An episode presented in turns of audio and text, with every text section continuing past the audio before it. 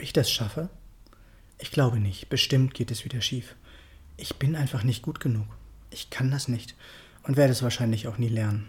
So ist es halt. Und so wird es auch bleiben. Hallo. Schön, dass du wieder eingeschaltet hast. Ich bin Tobias, ich bin Coach der Reichmethode und Buchautor. Herzlich willkommen zu dieser 106. Podcast-Folge. Glaubst du, dass alles, was du denkst, von dir gesteuert ist? Denkst du alles ganz bewusst? Wenn ja, dann herzlichen Glückwunsch zur Erleuchtung, kann ich dir nur sagen. Wie Kurt Tepperwein immer sagt, wir Menschen haben einen Verstand, wir haben einen Körper und wir haben ein Ego.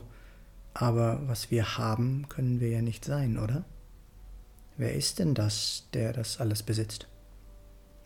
Jeder, der einmal versucht hat zu meditieren, weiß, wie schwer es ist, einmal nichts zu denken, gedankenlos zu werden und somit so richtig in die vollkommene Ruhe zu gelangen, ist extrem schwer. Daher nutzt man zum Meditieren ja auch bestimmte Gedanken, Mantren oder andere Dinge, auf die man sich konzentriert, um den Verstand zur Ruhe kommen zu lassen. Denn der macht nun einmal, was er will. Oder gehorcht er bei dir, wenn man von dir verlangt, nicht an einen rosa Elefanten zu denken? Wir denken so unglaublich viele Gedanken am Tag, die Zahl habe ich jetzt nicht wirklich im Kopf, wobei es ja unser Verstand ist, der das tut.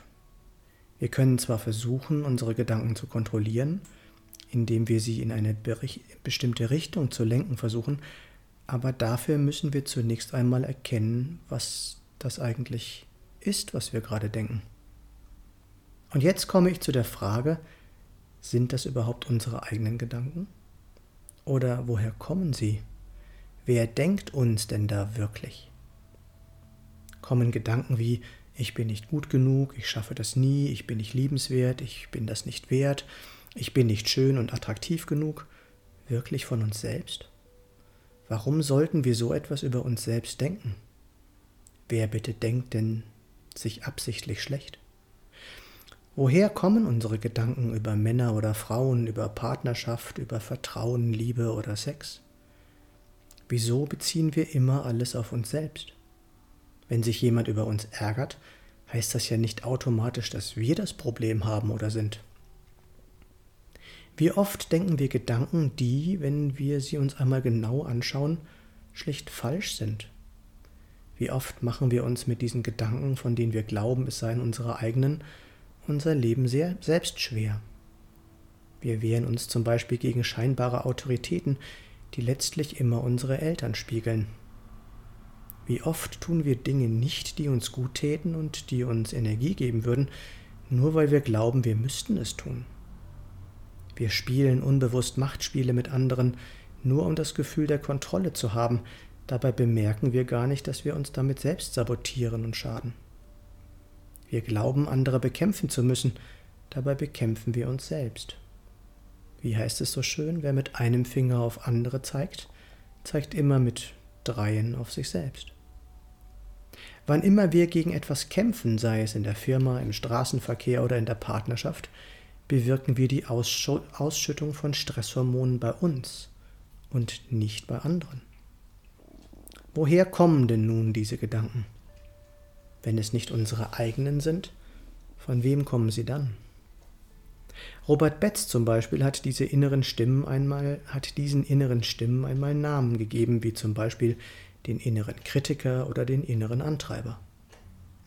Diese Stimmen sind nicht selten die unserer Eltern, Großeltern, Lehrer oder auch die eines Kirchenvertreters. Nicht selten sind es sogar genau die Gedanken, die diese über sich selbst gedacht haben oder die sie von ihren eigenen Eltern übernommen haben. Hast du schon einmal deine eigenen Gedanken beobachtet? Einfach einmal hingehört, ohne sie zu bewerten? Diese Übung ist die Grundvoraussetzung, um an seinem eigenen Mindset zu arbeiten. Denn wenn es nicht deine eigenen Gedanken sind, dann wäre es doch sehr vorteilhaft, sie nicht mehr weiter als die eigenen anzunehmen. Wenn du erkennst, dass sie dir nicht dienen, kannst du sie bewusst verändern. Ich weiß, das geht nicht von jetzt auf gleich, aber mit viel Übung kannst du dein Denken so erheblich verbessern. Und wenn du besser über dich denkst, geht es dir nicht nur besser, sondern du strahlst auch anderen gegenüber eine bessere Energie aus. Welche Gedanken verfolgen dich immer zu, die du nicht als deine eigenen ansiehst? Melde dich gerne bei mir. Meine Nummer ist 0176 4 3 mal die 7 9070. Hier noch einmal alles kurz zusammengefasst. Beobachte einmal deine Gedanken. Dafür musst du allerdings zunächst einmal in die Ruhe kommen. Wenn du sie beobachtest, wird dir klar werden, dass du nicht deine Gedanken oder dein Verstand bist. Denn was du beobachtest, kannst du ja nicht sein. Mach dir keine Gedanken darüber, wenn du deine Gedanken nicht kontrollieren kannst. Das können nur die wenigsten. Und auch ich bin noch meilenweit davon entfernt. Es geht aber darum, erst einmal anzufangen. Wenn du einen Mehrwert aus diesem Podcast bekommen hast, gib mir gerne eine Rückmeldung. Du findest alle Links in den Show Notes oder auf meiner Homepage www.tobias-born-coaching.de. Ich freue mich, wenn du mir einen Daumen oder einen Kommentar für den Algorithmus dalassen würdest, wenn du diesen Podcast teilst und wenn du nichts mehr von meinem Content verpassen möchtest, diesen Kanal einfach abonnierst. Danke, dass du dabei warst und bis zum nächsten Mal im Born to Be Yourself Podcast. Geboren, um du selbst zu sein. Alles Gute, dein Tobias.